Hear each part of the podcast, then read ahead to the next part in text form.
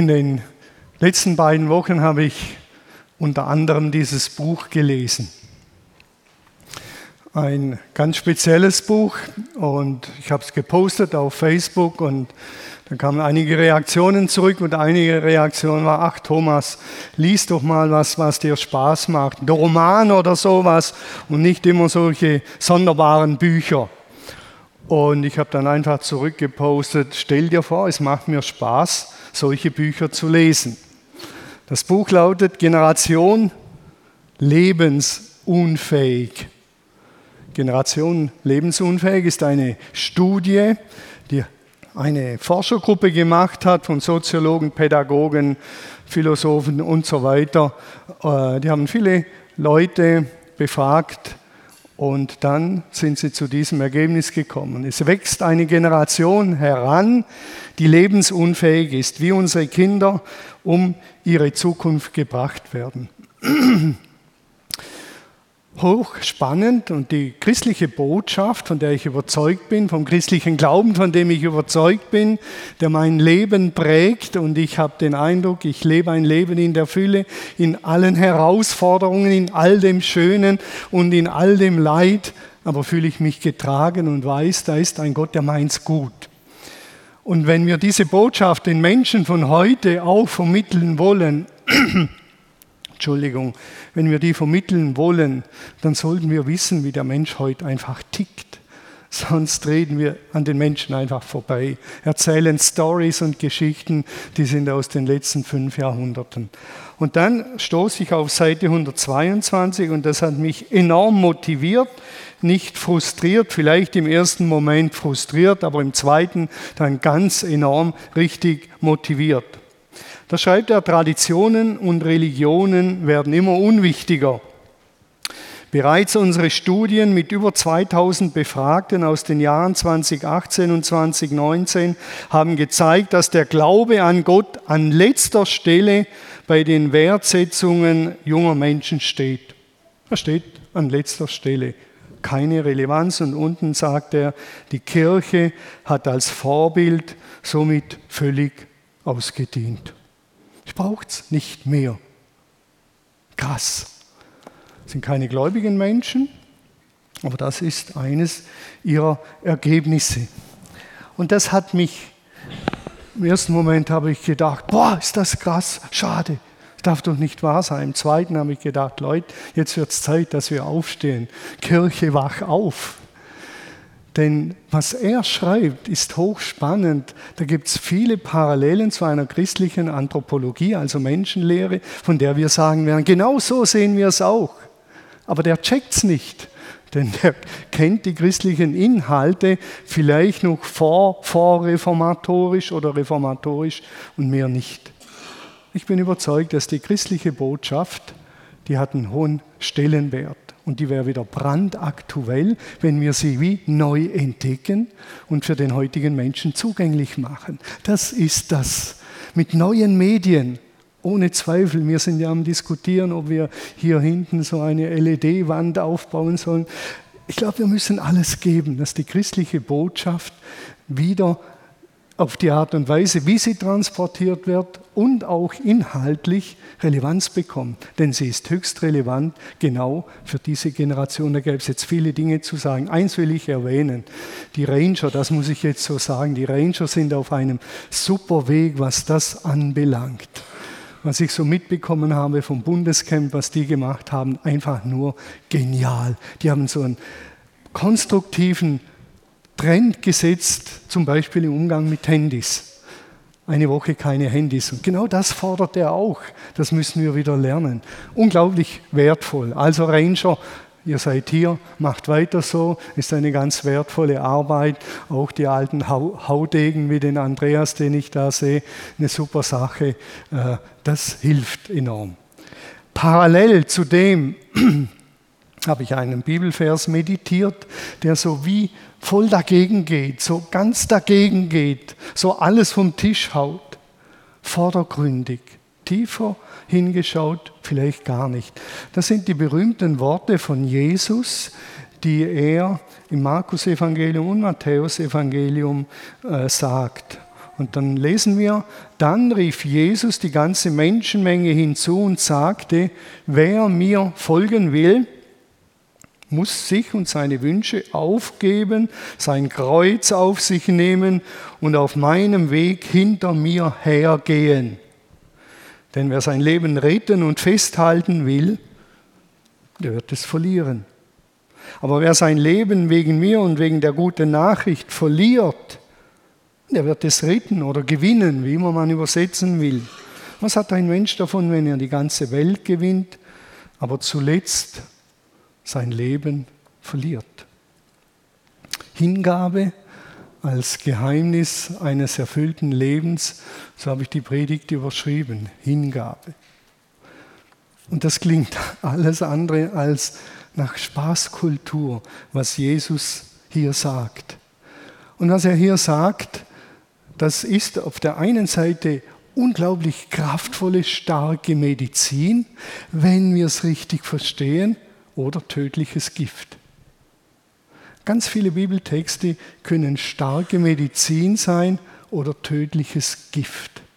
Wenn einer der überarbeitet ist, der alles gibt im Beruf, arbeitet wie ein Wahnsinniger, kurz vorm Burnout und Herzinfarkt steht, wenn ich dem den Bibelvers gebe, gehe hin zur Ameise, du Fauler, und lerne von ihr, dann ist das das Ende für ihn.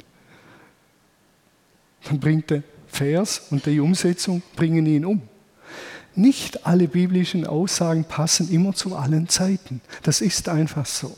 Und da gibt es Aussagen, die fordern enorm heraus in der heutigen Zeit und das ist einer dieser Verse. Mit dem, was Jesus hier gesagt hat, ist ganz viel Unsinn getrieben worden, über Jahrhunderte, vielleicht sogar Jahrtausende, ganz viel Unsinn. Denn hier, so interpretiert man rein, ist die totale Selbstaufgabe gemeint. Thomas, du bist nichts, du kannst nichts, vergiss dich einfach, du taugst nichts. Ende. Gib dich selber auf. Selbstaufgabe. Selbstfindung, Selbstannahme, Selbstliebe, sagt man dann in christlichen Kreisen, ist vom Teufel. Das gibt's nicht. Du musst immer, immer, immer nur an die anderen denken. Man kann mit solchen Aussagen von Jesus, wenn man sie nicht richtig versteht, Menschen umbringen, töten. Ich sag's mal so. Was manche daraus gemacht haben, ist, das Leben als Christ muss von Leid und Schmerz und Schwerem geprägt sein. Und so müssen Gemeinden funktionieren. Wenn kein Leid, kein Schmerz, wenn das nicht vorkommt, dann ist es nicht Gemeinde. Das muss so sein. Wenn du zwei Wege oder zwischen zwei Wegen entscheiden kannst, zwischen einem einfachen und einem schwierigen, dann wähl immer den schwierigen. Denn das ist garantiert der Weg, den Gott will, dass du ihn gehst, den schwierigen. Heute sind wir im anderen Extrem. Geh immer den leichteren Weg.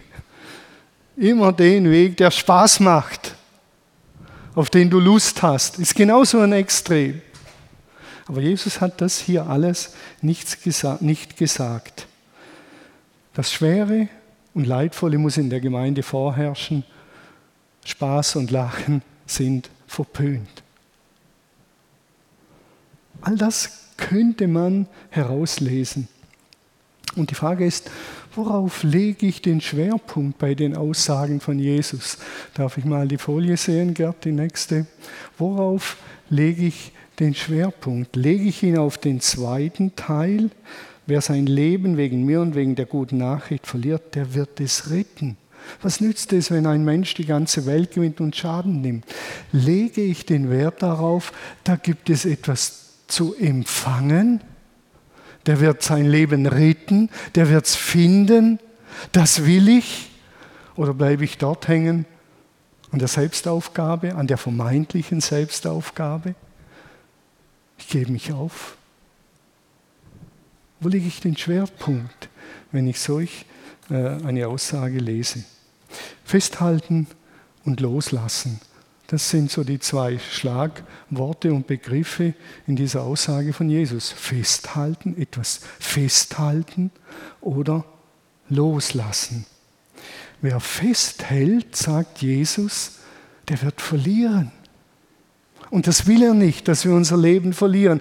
Der will nicht, dass wir unser Leben an die Wand fahren, verlieren, festhalten oder loslassen. Und er sagt, wer loslässt, der wird empfangen. Das ist ein Paradox für uns. Ich lasse los, ich gebe frei und ich bin im Gegenzug ein Empfangender. Nicht im Klammern und im Festhalten, im gewaltsamen Nehmen erfahren wir die Fülle des Lebens.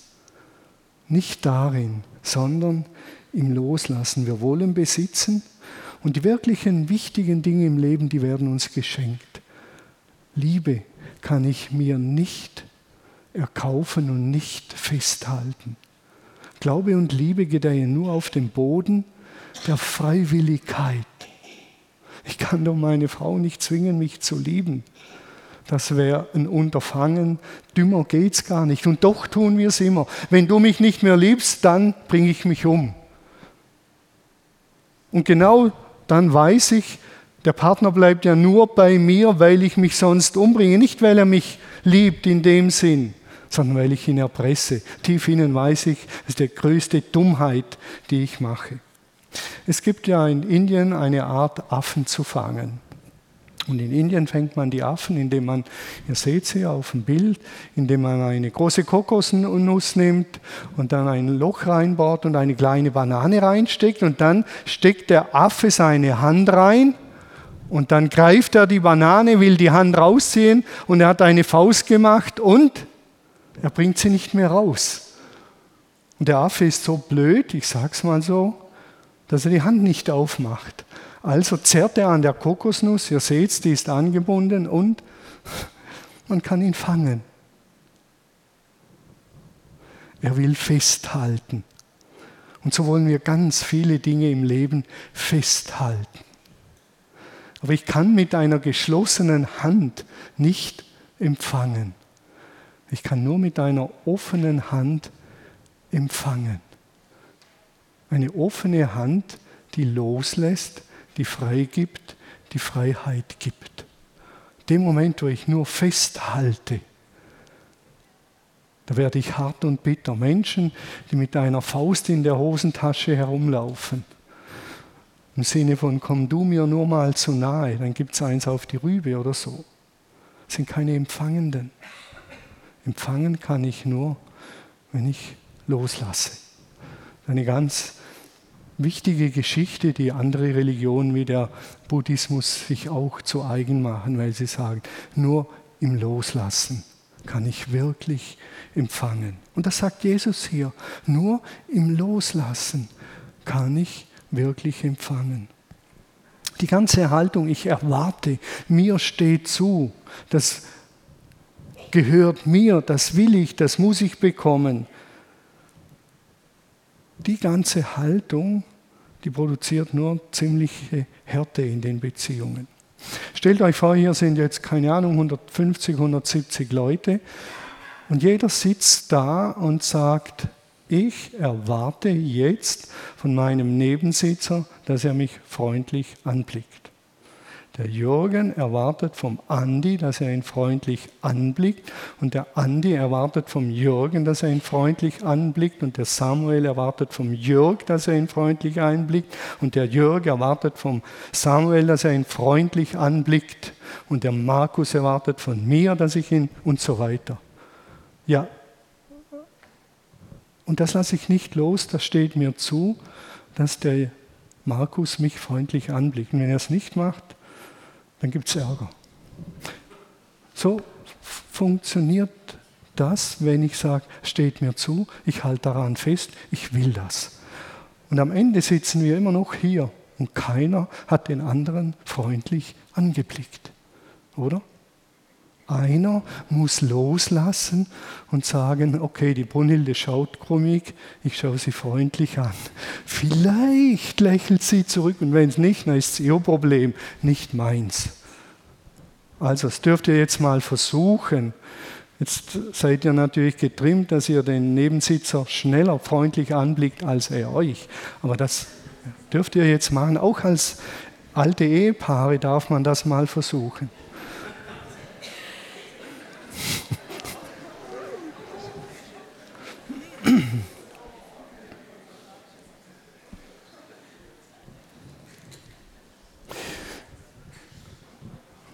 Wenn wir nicht loslassen, unsere Vorstellungen, das muss so sein und der muss, dann werden wir nie die Fülle des Lebens erleben. Das ist eine Logik, die uns allen einleuchtet, aber mit der Umsetzung tun wir uns so schwer. Das ist eine allgemeine Lebensweisheit, die Jesus hier anspricht. Einmal ganz allgemein, Leute, im Erwarten und im Festhalten werdet ihr nicht empfangen, sondern im sich verschenken. Indem ich ein Lächeln an die Martina verschenke, tatsächlich lächelt sie zurück. Sie kann ja gar nicht anders in der Regel. Natürlich gibt es Ausnahmen, aber normalerweise ist das so. Und das sagt Jesus hier und nichts anderes. Verschenk dich in den kleinen Dingen und du wirst ein Empfangender. Hallo? Und wir haben daraus gemacht, gib dich auf, du kannst nichts, du taugst nichts loslassen und hingeben. Ich habe ein Foto noch dabei von Lars Höllerer. Manche kennen ihn vielleicht. Lars ist Mundmaler. Er ist nicht so auf die Welt gekommen. Er hatte mit 20 einen Motorradunfall, querschnittsgelähmt von hier abwärts. Ein guter Freund von mir, von dem ich für mein Leben extrem viel gelernt habe. Lars musste seine Vorstellung vom Leben loslassen. Er hatte eine Vorstellung vom Leben, wie er leben will, wie sein Leben aussehen soll. Das hatte er. Vom Studium über die Berufswahl und der Unfall hat ihm einen Strich durch die Rechnung gemacht. Er musste loslassen. Loslassen. Er musste loslassen, damit etwas Neues entstehen kann. Wenn er an der Vision festgehalten hätte und gesagt hätte, ich kann wieder laufen, ich kann wieder laufen, irgendwann kann ich wieder laufen, ich halte daran fest, dass ich wieder laufen kann, ich glaube daran, ich glaube daran, dann würde er heute noch im Rollstuhl sitzen auf diese Art und immer noch festhalten. Er kann ja nicht mal mehr eine Faust machen. Aber er hat losgelassen. War ein längerer Prozess und er hat sich der Malerei hingegeben hat ein Studium gemacht noch und ist Mundmaler. Nächste Bild vielleicht noch, zeichnet echt starke, tolle Bilder und hat zurück wie ins Leben gefunden. Wir lachen viel miteinander, wir weinen auch miteinander. Das ist für mich ein Beispiel, jemand, der losgelassen hat, seine Vorstellungen, und sich der Malerei etwas anderem hingegeben hat. Und ohne Loslassen wäre das nicht gelungen. Er musste zuerst mal loslassen, die Vorstellung loslassen. Und sich dann hingeben einer neuen Sache. Das ist der Kerngedanke hinter dem, was Jesus hier sagt, eine allgemeingültige Lebensweisheit. Ich kann arbeiten gehen hier auf der Lindwiese, ich bin ja hier angestellt, ich kann hier arbeiten und sagen, ich gebe meine Arbeitskraft, meine Fähigkeiten, meine Intelligenz, meine Leidenschaft, die gebe ich der Gemeinde ganz. Und dafür bekomme ich Lohn. Ich kann aber auch sagen, ich will Lohn und wenn ich Lohn bekomme, dann bekommt ihr vielleicht etwas. Das andere ist, kann sich jeder fragen, wieso gehe ich zur Arbeit? Kann ich sagen, ich gebe meinem Arbeitgeber mein Potenzial, meine Fähigkeiten und zwar ganz. Und ich bekomme etwas dafür. Ich weiß auch, das funktioniert nicht immer. Bei manchen rattert schon im Kopf, ich sehe es. Aber vom Grundtenor Um den geht's. Vom Grundtenor ist so. Und vom Grundtenor, sagt Jesus, ist's so gedacht. Jesus geht in dieser ganzen Hingabegeschichte auf eine sozusagen Metaebene. Das gilt im ganz normalen Leben, ist weisheitlich, das ist normal. Aber wir haben immer Angst, wenn wir uns hingeben, dass wir verlieren. Und er sagt, gebt hin und ihr werdet gewinnen, empfangen. Lass, lass los deine Vorstellung vom Leben und er empfängt und wird ein mundmalender Künstler, der sich selber gut versorgen kann mit dem, was er verdient an den Bildern. Verrückt. Verdient wesentlich mehr als ich. Ist gut so. Weil er losgelassen hat und dann sich hat neu sozusagen hingegeben und füllen lassen, der Malerei hingegeben. Jesus sagt jetzt, dieses allgemeine Prinzip gilt, aber ich gehe eine Ebene drüber und er sagt, gebt euch mir hin, gib dich mir hin. Lass deine Vorstellungen los, die nicht mit den göttlichen Vorstellungen vom Leben übereinstimmen. Er sagt nicht, du musst alles aufgeben, denn jeder Mensch von uns trägt wertvolles Potenzial in sich. Und Jesus sagt, gib das auf, was den göttlichen Gedanken widerspricht, lass das los und versuch herauszufinden, was meine Gedanken sind, wie Ehe funktionieren kann, wie Freundschaft funktionieren kann, wie Gemeinde funktionieren kann, wie die Beziehung Eltern-Kinder funktionieren kann. Lass mal los und lass dich neu drauf ein. Du kannst nicht dich neu drauf einlassen, wenn du Altes nicht loslässt. Das funktioniert nicht. Lass los und lass dich auf mich ein, auf einer Metaebene. Lass dich auf mich ein. Das kommt ganz klar in zwei, drei Sätzen im Vorfeld zum Ausdruck. Im Vorfeld zu dieser Rede sagt Jesus, was sagen eigentlich die Menschen, wer ich wäre? Und dann sagen sie, die einen sagen, du wärst ein Prophet, die anderen sagen, du wärst ein begabter Lehrer, die anderen sagen, du bist halt ein Mensch. Und dann sagt Jesus, und was sagt ihr, wer ich bin? Und dann sagt Petrus, der Vorschnelle, du bist der Messias, du bist der Christus, du bist der Gesandte Gottes. Und dann sagt Jesus zu ihm, das hat dir nicht Fleisch und Blut offenbart, sondern der Heilige Geist. So, und jetzt sage ich euch, was dem Messias blüht.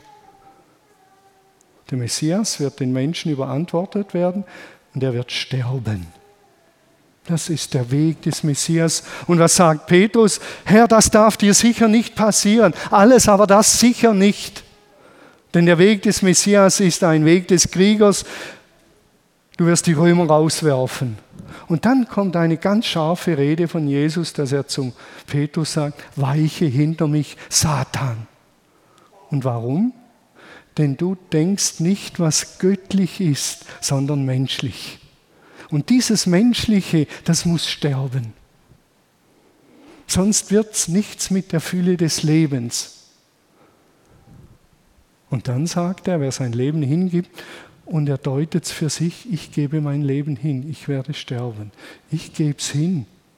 Ich bin der, der hingibt. Hingabe an Jesus loslassen und die Hingabe an Jesus um ein erfülltes Leben zu empfangen. Und das ist jeden Tag dasselbe, dass ich sagen muss, wo will ich loslassen um Jesu willen und mich den göttlichen Gedanken hingeben. Wo soll ich das tun? Deshalb ist das Geheimnis eines erfüllten Lebens Hingabe. Ich lasse los halt meine Vorstellungen ins Licht der Vorstellungen Gottes. Und das darf man sich jetzt nicht kleinkariert vorstellen. In dem Sinn zu denken, Gott sagt, du musst jetzt die Hand heben, dann die Hand und jetzt zwinkern und dann lächeln. Überhaupt nicht so. Ich sage nachher noch ein paar Dinge dazu, sondern vom Grundtenor. Der Grundtenor für mich als Ehemann ist, ihr Männer liebt eure Frauen, wie Christus die Gemeinde geliebt hat. Das ist der Grundtenor. Gib dich dem hin, Thomas. Gib dich diesen Gedanken mal ganz hin und stell deine Gedanken hinten an, dass deine Frau all deine Wünsche erfüllen muss. Gib dich mal dem anderen Gedanken hin. Lass deine los und gib dich dem hin. Das ist damit gemeint. Das Geheimnis eines erfüllten Lebens heißt Hingabe. Denn die großen und entscheidenden Dinge, die empfangen wir. Die sind Geschenk. Dass ich leben darf, ist Geschenk. Es ist ein Geschenk. Dass ich lachen kann, ist ein Geschenk. Dass ich riechen und schmecken und essen darf. Straußensteg aus Eirach ist ein Geschenk. Ich sehe das alles als Geschenk. Jesus sagt nicht, ihr müsst euch aufgeben, sondern ihr müsst euch selbst hingeben. Und selbst hingeben bedeutet, dass ich mich erstmal kennen muss. Wer bin ich denn, um mich hinzugeben? Das andere klingt saumäßig fromm. Ich gehe mich auf und gehe mich ganz Jesus hin. Und dann bin ich wie, was? Ein ferngesteuerter Androide oder was bin ich denn? Ein Humanoide oder was bin ich denn?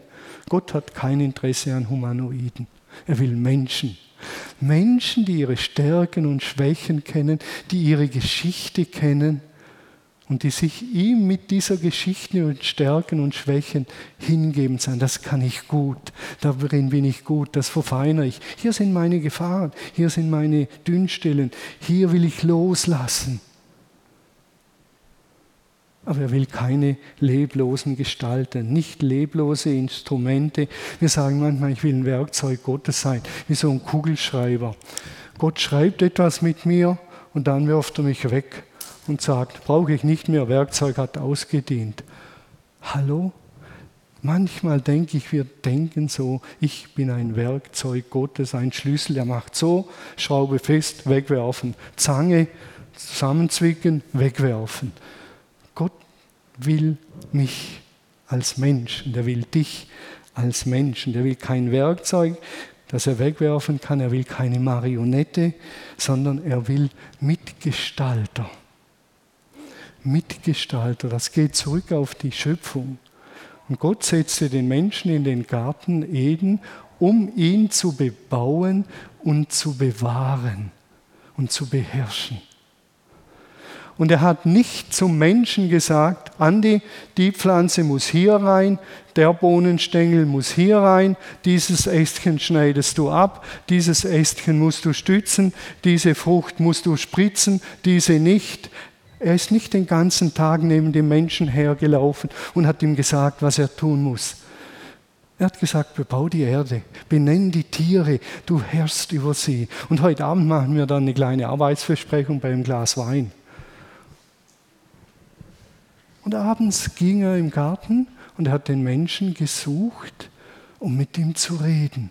Und so ist das Leben heute. Er sagt, Thomas, lieb deine Frau. Und zwar so kreativ, wie es dir nur möglich ist, mit all den Möglichkeiten, die du hast, mit all dem, was ich dir gegeben habe. Sei kreativ und vergiss deinen Humor nicht, den ich dir gegeben habe. Bring sie ab und zu zum Lachen. Bring deine Zärtlichkeit und deine Großzügigkeit, die kannst du noch ausbauen. Da musst du mal loslassen. Wenn sie zum siebten Mal in der Woche ein neues Kleid kauft, loslassen, dass sie es kaufen kann. Kein Problem, ich fülle dein Konto wieder. Kein Problem, Thomas. Mach dir keine Sorgen. Das ist Gott. Wir sind Mitgestalter nicht grundlegend nichts nutze, die sich selber aufgeben müssen. Das sind ganz korrumpierte Teile in uns, ja. Und das sind ganz große Stärken in uns. Ja, unsere Musiker sind begabte Musiker, ob sie Beethoven spielen oder Bass, Bach, Bass, Bass auch und Bach und Hillsong-Lieder oder ICF-Lieder. Sie sind begabt, wunderschön. Am Charakter müssen sie vielleicht noch ein bisschen beschnitten werden, aber das übernimmt Jesus. Mitgestalter, entfalte deine Kreativität. Ein ganz alter Kirchenvater hat einmal gesagt, liebe, liebe und dann tue, was du willst. Liebe und dann tue, was du willst. Denn das oberste Gebot ist Liebe. Stell dir das vor, Michael. Liebe deine Ulrike und tu, was du willst. Aber immer mit dem Vorzeichen der Liebe. Und da machst du ja immer eine Freude, wenn du dich auf sie einlässt. Ja, logisch. Gott will, dass wir den, die Liebe Gottes verkörpern.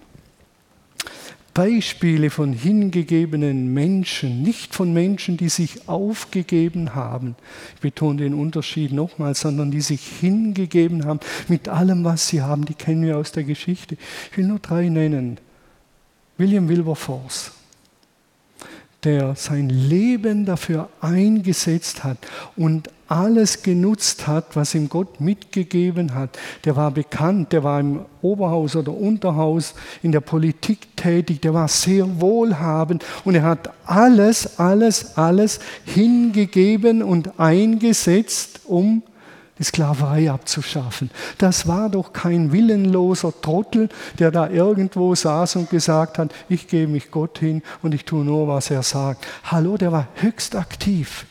Der hat gesagt, vor Gott sind alle Menschen gleich. Das war seine Vision und seine Triebfeder. Und dann hat er gesagt, jetzt setze ich alles, was ich habe, alles, was ich kann und alle Connections und alles Geld ein, um diese Vision zu verwirklichen.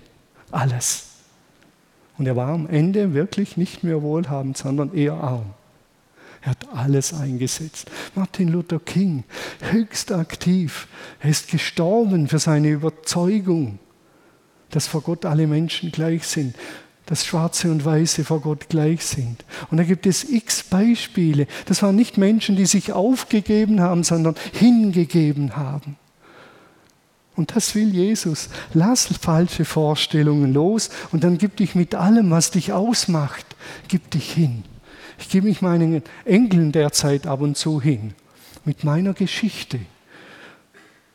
Und meine Geschichte ist, dass ich Karatekämpfer war. Und das imponiert ihnen noch, den Jungs. Wenn die Freunde kommen, sagen sie, aufpassen, der Opa kann Karate.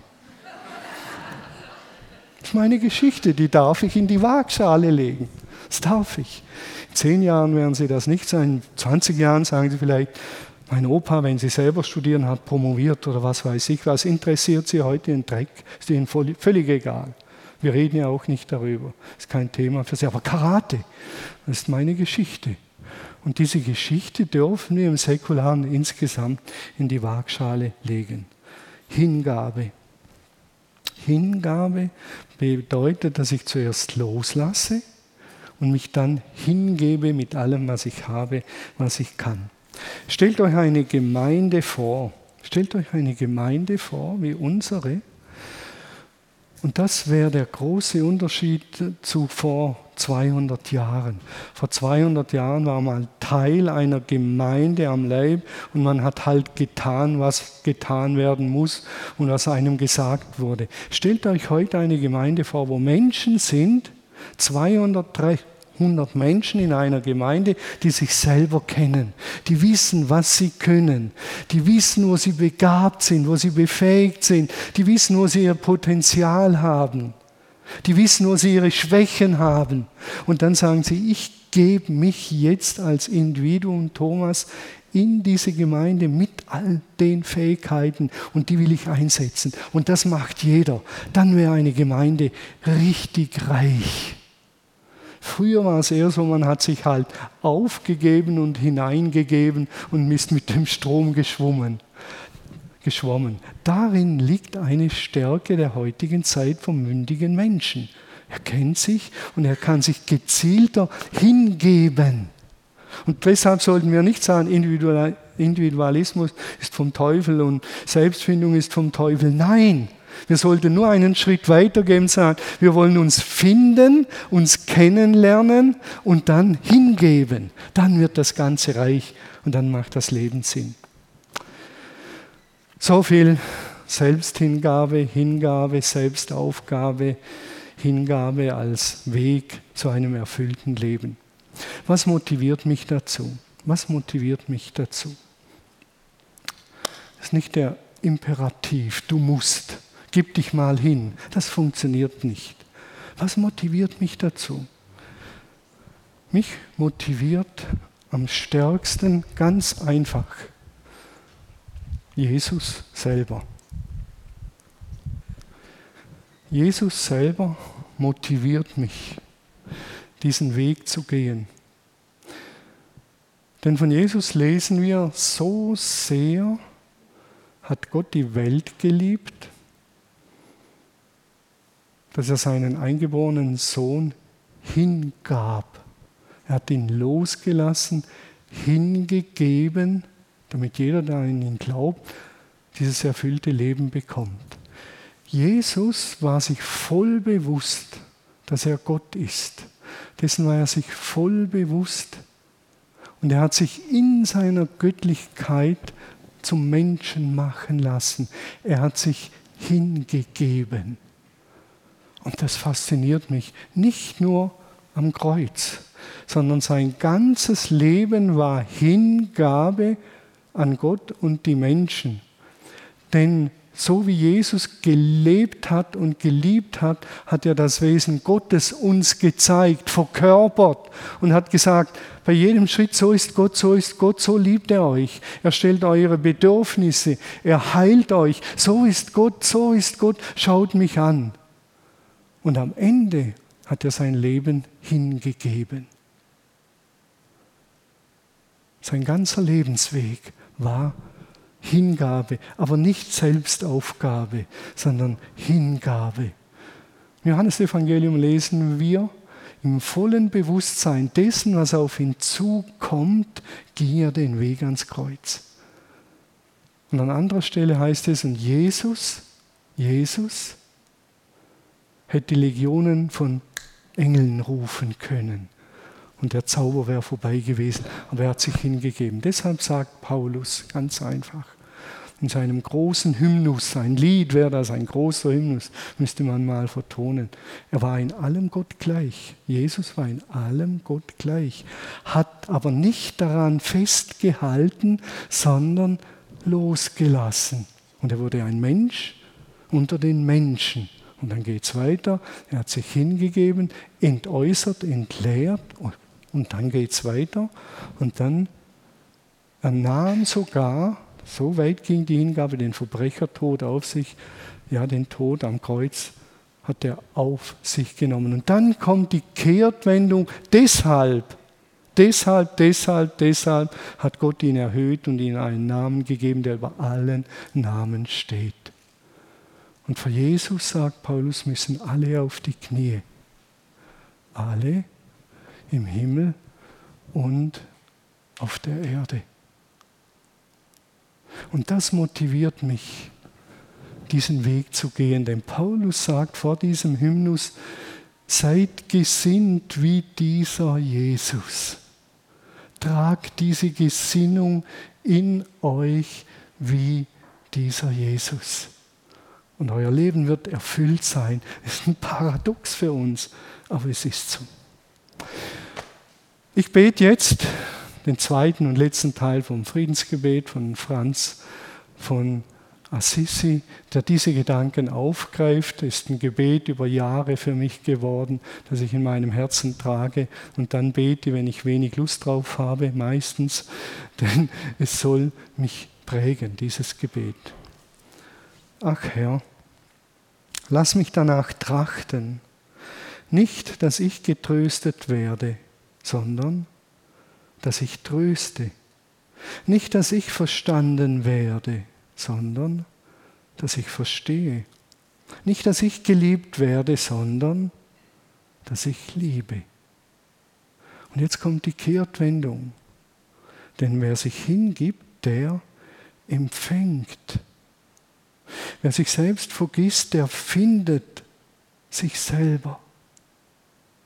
Wer verzeiht, dem wird verziehen. Und wer stirbt, erwacht zu ewigem Leben. Danke, Herr, für dieses wunderbare Gebet. Schenk uns den Mut zu dieser Gesinnung, dass wir aufrecht über diese Erde gehen, hingegeben mit all unseren Talenten und Fähigkeiten. Nicht in der Selbstaufgabe, sondern in der Hingabe an dich, denn du hast Gedanken des Friedens und der Liebe für diese Erde. Erfüll uns neu mit deinem Geist, der uns dazu befähigt. Amen.